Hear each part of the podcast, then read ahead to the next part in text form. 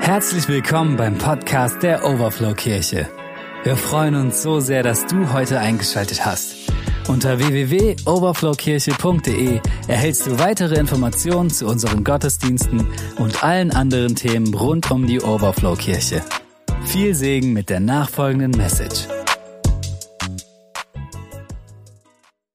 Genau, ich bin Simona. Ich freue mich hier zu sein und äh, wir starten oder ich darf heute mit meinem Thema in diese Themenreihe starten, die wir schon ein bisschen länger haben. Und das ist die Themenreihe, die, ich guck mal genau, bist du bereit für Wachstum? Und ähm, als Ranger am Herzen, wenn ich da schon die Worte höre, bist du bereit? Was will es da in mir rausschreien? Genau das, ja. Und wenn wir diese Themenreihe ähm, ja uns mit, damit beschäftigen und über Wachstum reden, hey, dann geht es genau darum, um den Wachstum mit Jesus. Es geht darum, wollen wir alle Zeit bereit sein für Jesus. Und ich wünsche mir das, nicht nur als Ranger, sondern als Nachfolger von Jesus. Ich möchte alle Zeit bereit sein für ihn. Ob am Nachmittag, am Morgen oder mitten in der Nacht bereit sein für Jesus. Und wisst ihr, mich hat es total bewegt, letzte Woche die Predigt vom Andi zu hören, als er darüber gesprochen hat, dass wir Verwalter von Jesu Geheimnissen sind und sein dürfen und dass wir alle diese Geheimnisse verwalten, die Gott uns durch den Heiligen Geist aufgeschlüsselt hat und die wir den Menschen bringen dürfen. Und das ist das, wofür wir allzeit bereit sein dürfen. Herr, aber damit wir das tun können, brauchen wir den Heiligen Geist. Und er hat das verglichen, und die Bibel tut das auch immer mal wieder, und zwar den Heiligen Geist mit dem Symbol oder dem Bild von Wind. Der Heilige Geist ist wie der Wind. Er weht, wo er will, und seine Kraft und seine Stärke, hey, die können wir nicht kontrollieren, aber wir können uns dafür entscheiden, mit dieser Kraft zu arbeiten. Wir können uns dafür entscheiden, mit dieser Kraft unterwegs zu sein, dem Wind zu folgen, den er geht. Denn der Wind wird seinen Weg gehen, der Wind bahnt sich seinen Weg. Und es ist unsere Entscheidung, ob wir da mitmachen wollen oder nicht. Jesus hat das auch gesagt in der Apostelgeschichte in Versen 1, ähm, also Kapitel 1, Vers 8. Hey, werdet den Heiligen Geist empfangen und durch seine Kraft meine Zeugen sein in Jerusalem und ganz Judäa, in Samarion und überall auf der Erde. Und wisst ihr, das ist, das ist so krass. In diesem Vers steht im Endeffekt drin, dass wir Kraft brauchen und die Bereitschaft, Zeugen zu sein. Und dass das ist, was bedeutet, dann kommt Wachstum, dann kommt ein Schub nach vorne, dann entsteht etwas, dann kommt Bewegung. Und wo kommt diese Bewegung rein? In eine Gemeinschaft, die wir Gemeinde oder Kirche nennen. Da kommt diese Bewegung hinein. Wir brauchen also Kraft und die Bereitschaft, Zeugen zu sein. Und dann sind wir nicht aufzuhalten, wie es in diesem Vers heißt, hey, dann wird es in Jerusalem, in Judäa, in Samarien und überall auf der Erde sich ausbreiten. Wisst ihr, dann hat Andi in der letzten Woche ähm, ganz viele tolle physikalische Gesetze erklärt, die ich euch jetzt nicht erklären werde. Da könnt ihr gerne seine Predigt nochmal anschauen. Aber er hat einen Satz gesagt, der mich die letzte Woche sehr beschäftigt hat. Und den habe ich euch mitgebracht. Und zwar hat er gesagt, Kraft und Geschwindigkeit entstehen aus Widerstand. Und ich fand das total spannend, dass die größte Kraft nicht immer dann entsteht, wenn alles gut läuft in unserem Leben, wenn wir Rückenwind haben, wenn es praktisch hier leicht ist zu leben, sondern gerade dann, er hat das so gesagt, wenn der Wind so schräg von hinten, von der Seite kommt, also so ein bisschen wie beim Autofahren im toten Winkel. Also wenn er uns erwischt, irgendwie von der Stelle, von der wir es nicht erwartet haben. Sein größtes Werk, Gottes größtes Werk entsteht nicht dort, wo alles gut läuft, sondern dort, wo der meiste Widerstand ist. Dort entfaltet er seine Kraft. Und wenn wir jetzt mal auf Kirche schauen, dann hat Kirche schon viel Widerstand erlebt. Damals wie heute. Wenn ein paar von euch, wenn ich euch fragen würde, was verbindet ihr mit dem Wort Kirche, dann wären das wahrscheinlich nicht nur positive Assoziationen, sondern dann wären das vielleicht Dinge wie Skandale, Missbrauch, Korruption, Verurteilung oder Hass. Jesus hat zu Petrus damals gesagt, du bist Petrus und auf diesen Felsen will ich meine Gemeinde bauen und die Pforten der Hölle sollen sie nicht überwältigen. Wisst ihr, wie sehr dieser Vers uns ermutigen kann und uns Zuspruch gibt, wow, wir sind nicht zu überwinden als Gemeinschaft der Gläubigen. Genauso steht hier aber auch drin, dass der Feind alles dran setzen wird, es zu versuchen. Und wisst ihr, das ist so wichtig, dass wir das nicht vergessen. Der Feind versucht das, uns anzugreifen als Gemeinschaft. Er versucht, uns aus dieser Gemeinschaft hinauszuziehen. Und wen greift er dafür an? Wisst ihr, ich glaube, das Ziel des Feindes ist nicht vorrangig Gebäude oder Dinge zu zerstören oder hinauszuziehen, sondern einzelne Menschen. Ich glaube, im Kern geht es ihm darum, dich oder mich aus dieser Gemeinschaft mit Gott, aus der Gemeinschaft mit Kirche hinauszuziehen. Und um jetzt mal die Brücke zu meinem Thema zu schlagen ist, wo hast du schon mal Widerstand in Kirche erlebt? Und damit meine ich gar nicht irgendwas sehr weit von dir weg, sondern wo hast du Widerstand persönlich erlebt? Damit meine ich auch keinen guten Widerstand, etwas Positives, sondern damit meine ich Dinge, die dich verletzt haben. Wo hat Kirche dich verletzt? Wo hat Kirche dich vielleicht verurteilt? Oder wo hat Kirche dich schon an deinem Glauben an Gott und Jesus zweifeln lassen? Und wisst ihr, genau das ist mein Thema heute Morgen. Genau darüber möchte ich mit euch reden. Nämlich, was, wenn Kirche mich verletzt? Hey, das ist ein krasses Thema. Und ich freue mich total, dass ich die Ehre habe, mit euch da hineinzugehen.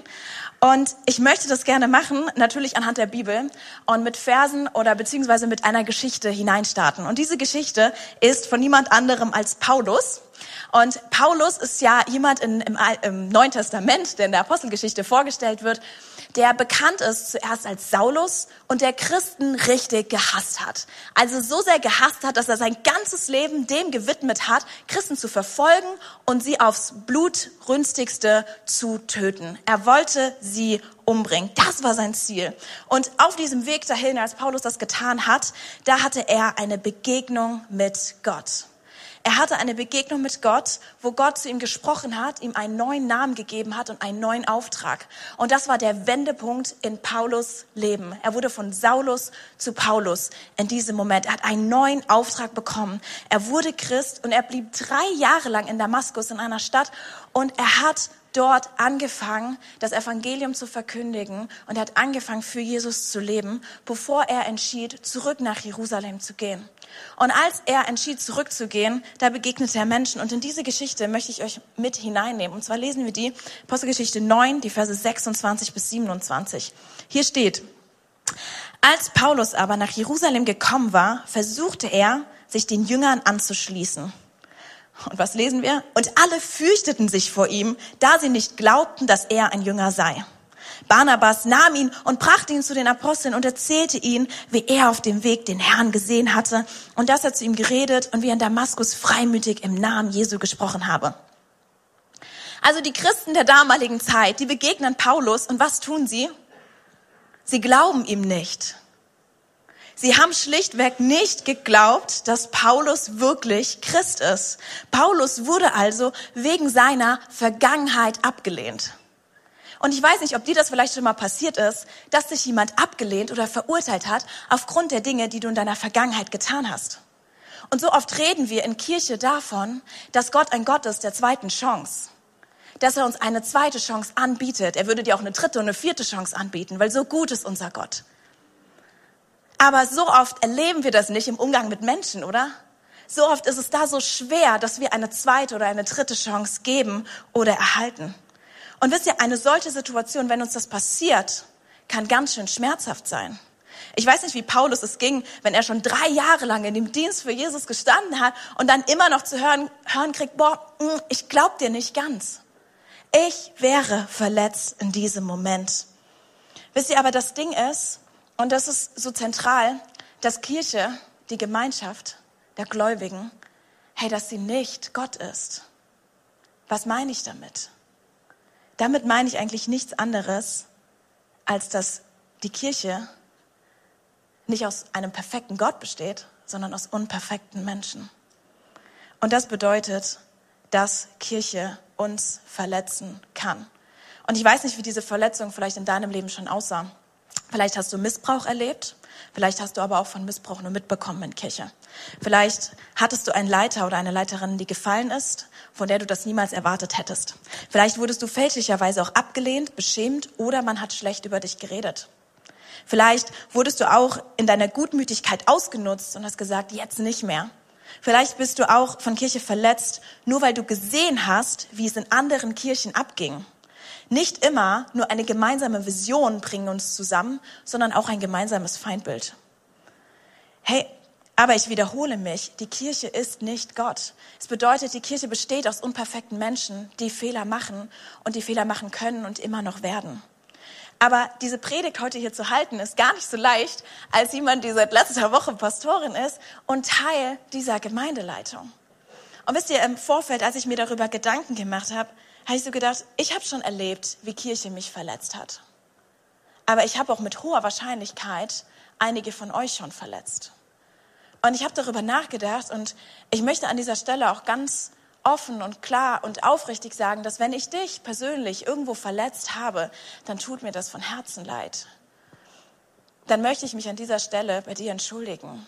Und wenn du das Gefühl hast, dass du noch etwas gerne mit mir klären möchtest, dann darfst du zu jeder Zeit gerne zu mir kommen und ich werde mir Zeit dafür nehmen. Weil ich wünsche mir, dass wir ein Ort sind, wo wir einander nicht verletzen, sondern wo wir lernen, einander zu vergeben und das einander zuzusprechen. Ja. Wir können über alles reden, nur nicht dann, wenn wir nicht wissen, worüber. Wir sind unperfekte Menschen, wir verletzen einander. Hey, und der einfachste Weg, den wir in so einer Situation können, gehen können, ist der aus der Tür heraus. Der viel schwierigere ist es, uns damit auseinanderzusetzen.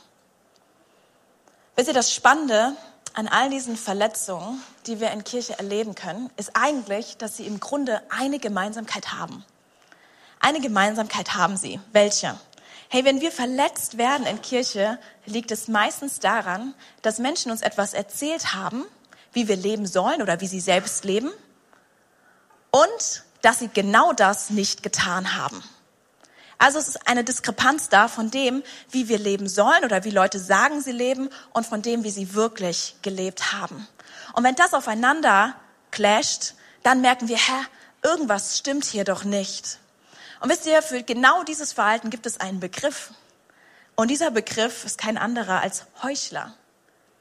Wir haben dann Verletzung, wenn wir das Gefühl haben, jemand heuchelt mir etwas vor oder hat mir etwas vorgeheuchelt.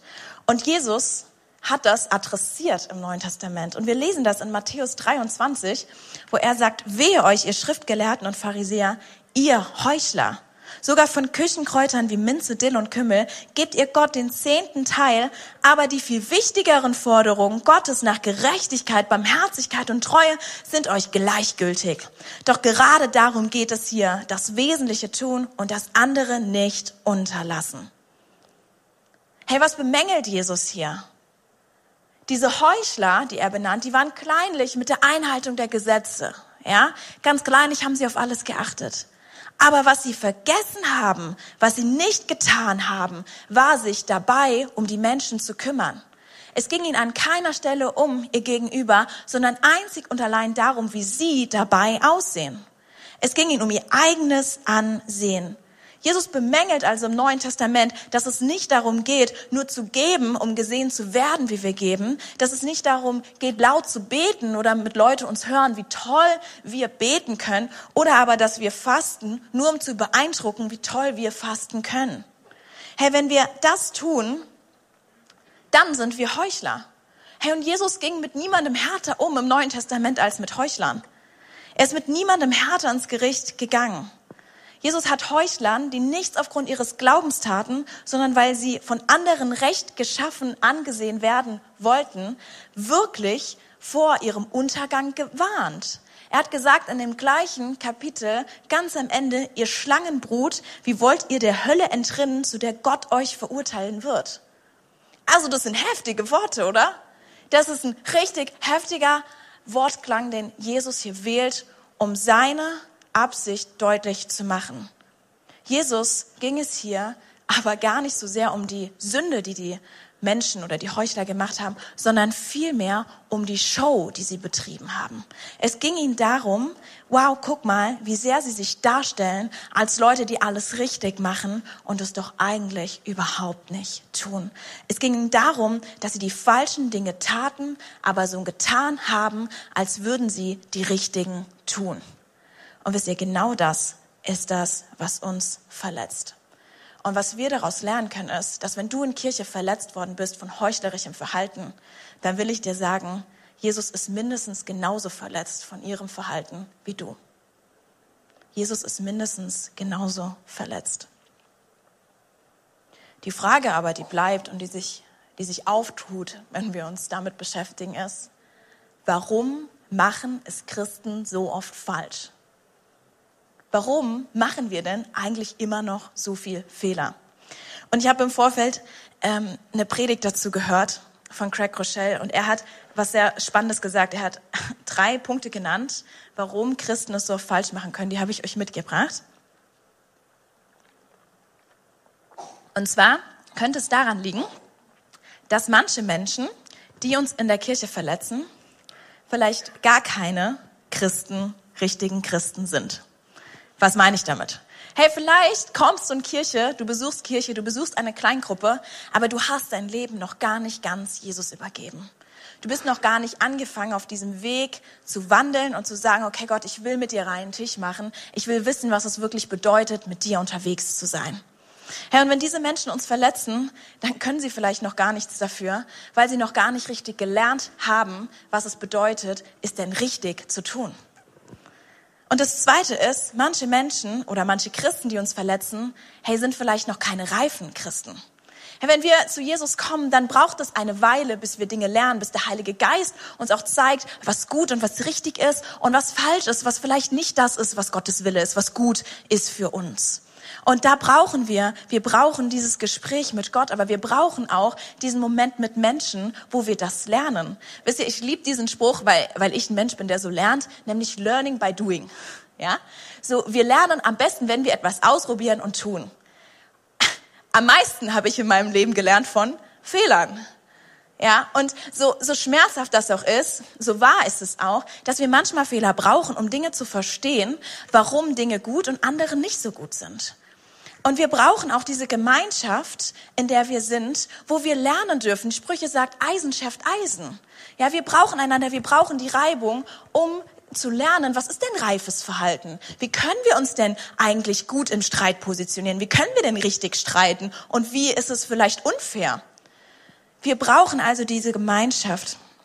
Das Paradoxe ist, wir wollen gerne alle reife Christen sein. Wir können es aber nur, wenn wir durch diesen Prozess durchgehen, wenn wir uns dem stellen.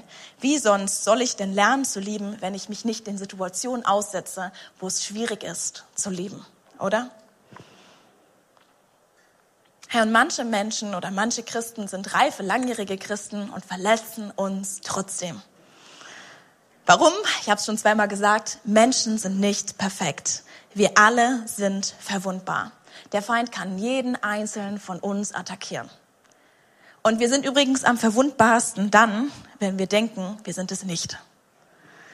Genau dann, wenn wir uns irgendwo in Stolz oder denken, ah, ja, nee, mir kann der Feind nichts, dann spätestens wird er kommen und dich probieren zu verwunden. Das Ding mit den Heuchlern ist, so sehr wir sie vielleicht verurteilen, so sehr wir immer wieder sagen, boah, es geht gar nicht, so sehr müssen wir uns die Frage stellen, wo waren wir vielleicht selbst einer in unserem Leben? Wann bist du das letzte Mal mit deiner eigenen Heuchelei konfrontiert worden? Wisst ihr, ich habe als Teenager oft Menschen verurteilt, die nicht so gelebt haben, wie es mir gelehrt oder mir vorgelebt wurde. Und wisst ihr, vor einem Jahr hatte ich einen Moment, wo Gott mir auf einmal gezeigt hat, wie ich ähnliche Dinge tat oder getan habe, die ich früher als Teenager bei anderen wirklich hart verurteilt habe. Und auf einmal habe ich gemerkt, wow, wo heuchle ich denn gerade in meinem Leben? Und ich war auf einmal damit konfrontiert. Und das war kein schönes Gefühl. Das war überhaupt kein schönes Gefühl. Und ich war in dem Moment so, wow, es, es tut mir leid. Wie gehe ich denn jetzt damit um? Und ich habe erwartet, dass mein Umfeld mich jetzt genauso an den Pranger stellen wird, wie ich mich gefühlt habe. Und dann der Moment, als ich das angefangen habe, mit Menschen reinen Tisch zu machen und zu sagen, hey, hier, es tut mir leid, wo ich mich falsch verhalten habe, haben sie gesagt, Simona, gar kein Problem, ist dir vergeben, gar kein Ding. Und ich habe nicht erwartet, dass Menschen so mit mir umgehen, weil ich doch meinen eigenen Ansprüchen nicht gerecht geworden bin. Und wisst ihr, das Spannende ist, ich dachte, Gott und Menschen sind geschockt von meinen Fehlern. Aber Gott ist nicht geschockt von deinen Fehlern. Er ist von deiner Sünde nicht geschockt. Gott verwirft uns deswegen nicht. Ganz im Gegenteil. Gott weiß, wie schwach wir sind und dass wir nicht immer perfekt handeln werden. Und es ist auch manchmal gut so, dass wir das nicht tun können. Warum? Weil es uns immer wieder abhängig von Jesus macht. Ja, wir brauchen den Weg immer wieder zum Kreuz, immer wieder diese neue Fokussierung auf ihn, weil wir wissen, wir sind schwach, wir brauchen ihn, wir leben aus seiner Gnade allein. Hey, Gott hat kein Problem mit unserer Sünde. Er hat nur ein Problem damit, wenn wir so tun, als hätten wir keine. Ja, nur dann kann er nicht an uns arbeiten. Diese Pharisäer im Neuen Testament, die haben so getan, als hätten sie keine Sünde, als hätten sie keine Probleme. Und Jesus hat das verurteilt an der Stelle. Aber wenn wir offen sind, wenn wir das verstehen, wenn wir das reflektieren in unserem Leben, zu Jesus kommen, dann ist da nichts außer Gnade für uns. Und eine zweite oder eine dritte Chance. Manchmal bedeutet unsere Sünde, dass wir die falschen Dinge tun und sagen und dass wir jemanden in unserer Mitte damit verletzen. Und wenn wir uns in solchen Situationen wiederfinden, wo Menschen uns verletzen konnten, oder wir verletzt sind von Menschen, weil wir doch so viel mehr von ihnen erwartet haben, kann es sein, dass wir vielleicht zu hohe Erwartungen von diesen Menschen hatten. Als ich 14 Jahre alt war, oder beziehungsweise ich muss weiter vorne anfangen. Ich habe hier schon mit Rangers angefangen und ich bin eine Frucht, sage ich, sag ich gerne, von den Rangers. Ohne Rangers, also ohne christliche Pfadfinder, wäre ich nicht zum Glauben gekommen, hätte ich Jesus nicht kennengelernt. Und deswegen werde ich diese Arbeit für immer lieben. Ähm, die Sache ist aber die, mit neun Jahren bin ich zum Glauben gekommen und ich hatte eine Leiterin, die hat mich kontinuierlich begleitet. Und mit 14 war ich immer noch eine sehr junge Leiterin. Und als meine angefühlt fast angebetete Leiterin, ja, die für mich auf einem Podest stand, weil ich sie so angehimmelt habe, für das, wer sie war und was sie in uns investiert hat als Team, als sie damals in Ehebruch gefallen ist, ist für mich eine ganze Welt zusammengebrochen. Ich war so schockiert davon. Zum einen, wie sie das tun konnte. Zum anderen war ich auch schockiert davon, wie Kirche damit umgegangen ist. Und ich war verletzt. Ich war wirklich verletzt davon, wie das passieren konnte. Ich war frustriert, ich war enttäuscht, ich war schockiert. Und ich war vor allem traurig, dass diese Leiterin auf einmal nicht mehr in meinem Leben war. Und Jahre später habe ich erst angefangen aufzuarbeiten, dass ich von diesem Ereignis eine erhöhte Erwartung von Leitern mitgenommen habe.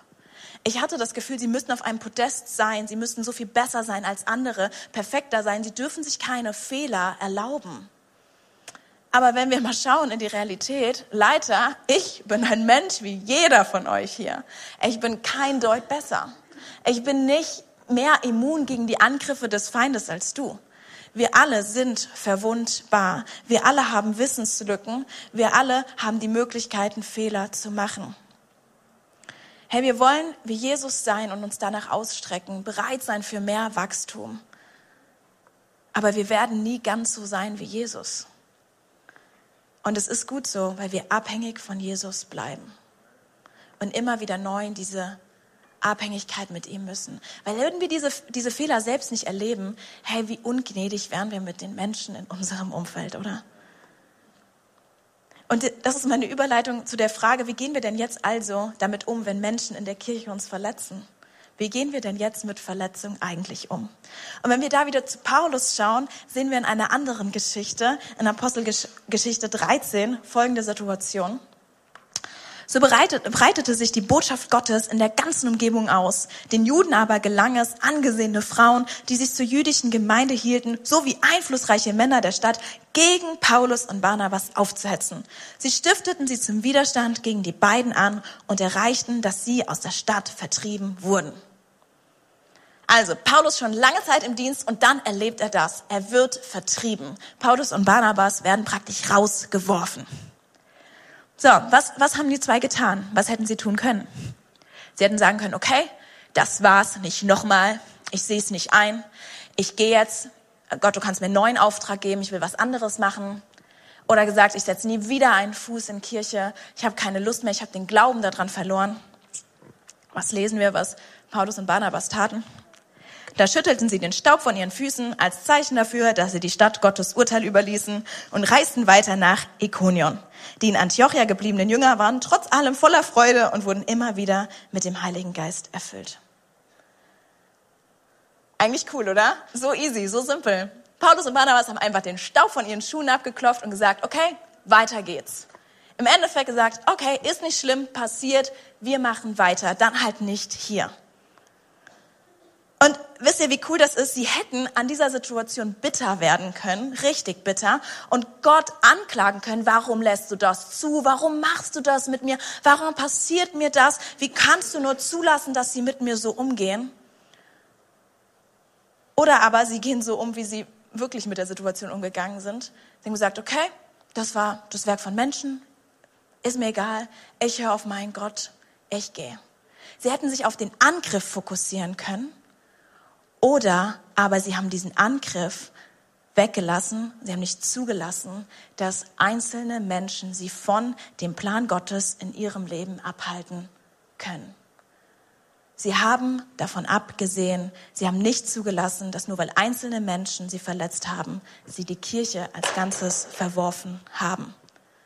Und ich glaube, es ist so wichtig, dass du und ich lernen, diese Konsequenz so auch zu ziehen, beziehungsweise nicht zu ziehen dass wenn Menschen uns in Kirche verletzen, dann ist es nicht die Kirche, dann sind es einzelne Menschen. Und das müssen wir voneinander differenzieren. Wir dürfen nicht sagen, okay, dann lasse ich das Ganze, sondern einfach zu sagen, okay, dann habe ich einen Konflikt mit einer Person, den es zu klären gibt.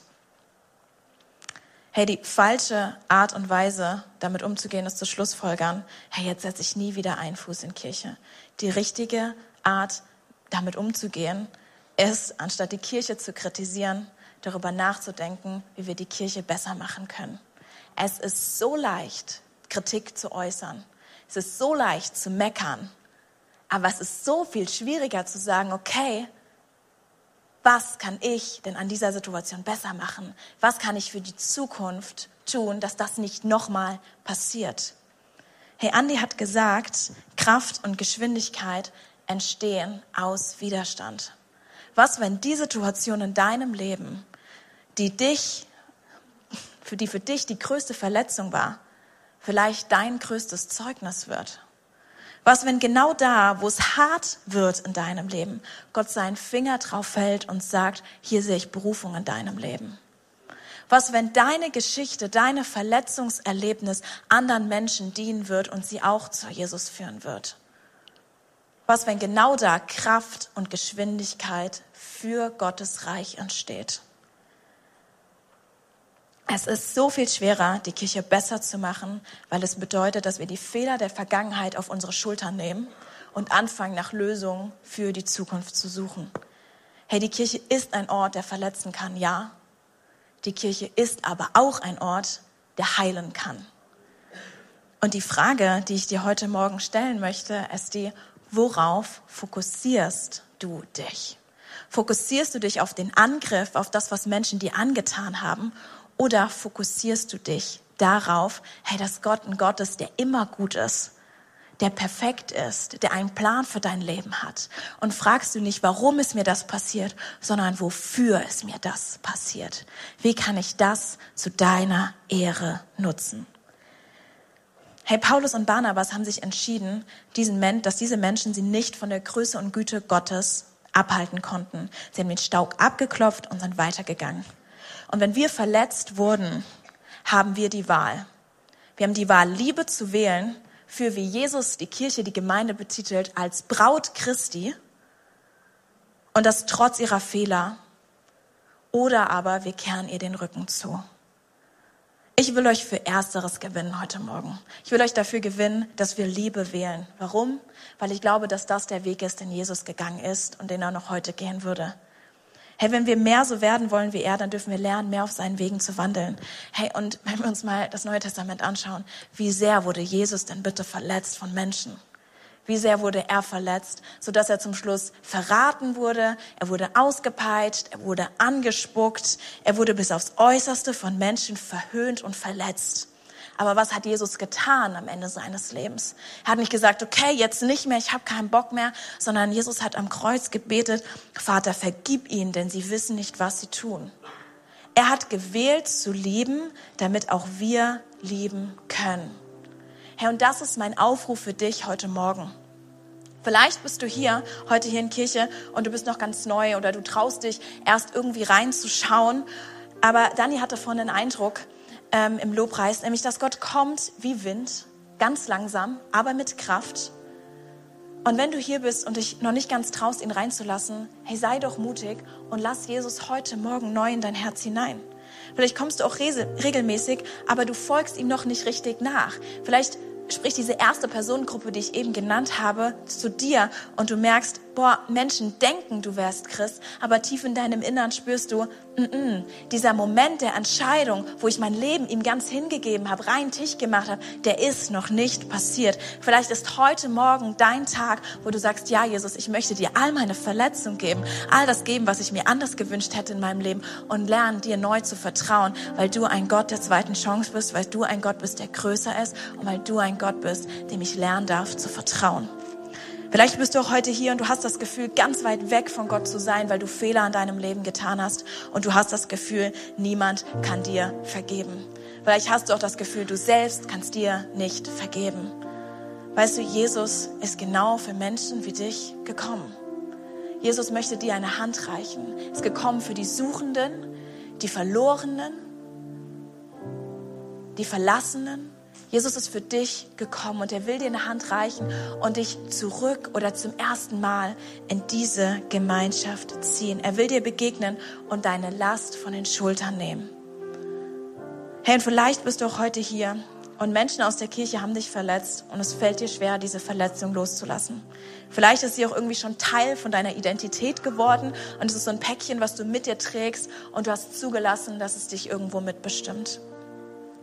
Aber wisst ihr, die, die Bibel sagt, Paulus sagt das in Römer, Herr, wir sollten nicht daran festhalten, wir sollten es nicht rächen, wir sollten es loslassen. Und wir lesen das. Er sagt, vergelte niemals Unrecht mit neuem Unrecht. Verhaltet euch gegenüber allen Menschen vorbildlich, soweit es irgend möglich ist und von euch abhängt, lebt mit allen Menschen in Frieden. Lass dich nicht vom Bösen besiegen, sondern besiege das Böse durch das Gute. Herr, Vergebung ist ein schönes Wort bis wir es selbst tun müssen. Oder? Vergebung hört sich toll an, aber wenn wir vergeben müssen, dann ist das schwer. Aber die ganze Bibel in einem Wort zusammengefasst wäre nicht Liebe, es wäre Vergebung.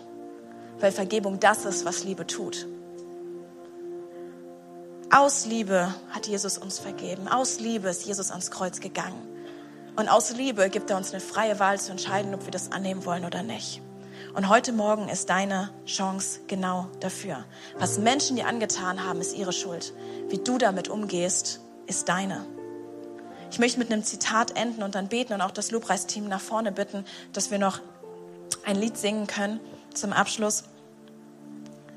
Ich weiß nicht, von wem das Zitat ist, aber ich fand es schon immer sehr bildlich und sehr cool. Unvergebenheit, also wenn wir es behalten, ist wie Gift zu trinken und zu hoffen, dass jemand anderes stirbt. Es bringt uns gar nichts. Es macht uns krank. Was Jesus will, ist, dass wir gesund sind, dass wir heil werden und dass wir frei werden. Und das ist die Entscheidung, die wir heute Morgen treffen können. Und ich will euch einladen, mit mir aufzustehen.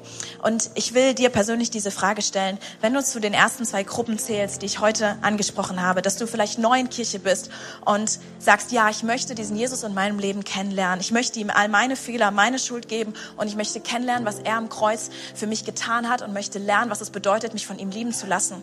Oder vielleicht bist du auch schon länger weg und du möchtest neu in seine Gegenwart hineinkommen, wenn das auf dich anspricht, wenn dich das anspricht, dann möchte ich, wenn alle einfach die Augen gerade geschlossen haben, dir diese Frage stellen, möchtest du rein Tisch mit Jesus machen? Möchtest du neu in diese Gegenwart mit ihm hineinkommen? Dann ist das jetzt ein Moment, wo du, während die anderen einfach ihre Augen zu haben, deine Hand zum Himmel streckst und ihm ein Zeichen gibst dafür, dass du zu Jesus gehören willst.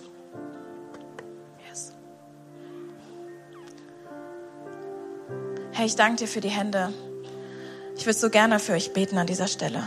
Jesus, ich danke dir dafür, dass du ein Gott bist, der uns ein perfektes Leben vorgelebt hat.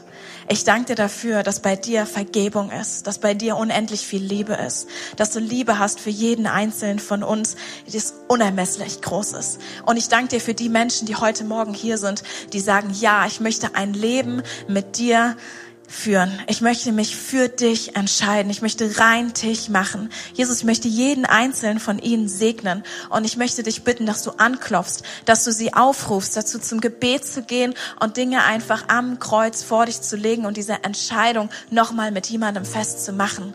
Jesus, ich danke dir so sehr dafür, dass du ein Gott bist, der uns nicht allein lässt in unserem Leid, in unserer Verletzung, der nicht sagt, komm selbst damit klar, sondern der uns genau darin begegnen möchte. Jesus, ich danke dir so sehr dafür. Und ich bitte dich wirklich auch als Kirche, ich bitte dich dafür, dass wir ein Ort sind, wo Menschen heil werden und dass da, wo Verletzung passiert, dass sie ans Licht kommt und geklärt werden kann, dass da Heilung hineinkommt. Ich danke dir dafür, dass wir hier ein Ort sein wollen, der sich nach deinen nach deinen Maßstäben richtet, der Reich Gottes Kultur leben möchte. Und ich bitte dich dafür, dass du jeden einzelnen von uns, Heiliger Geist, immer wieder neu dazu überführst und uns zeigst, wo Dinge nicht in Ordnung sind, wo wir vielleicht in Unvergebenheit mit Menschen leben und dass du uns den Mut gibst und unseren Stolz brichst, das anzusprechen und um Entschuldigung zu bitten und wirklich da einfach ja deinen Weg zu gehen. Gott, ich danke dir für all das Gute, was du getan hast, dass uns darin überall ein Vorbild warst. Hilf uns, Vergebung zu wählen und Vergebung zu gewähren. In deinem Namen, Jesus. Amen.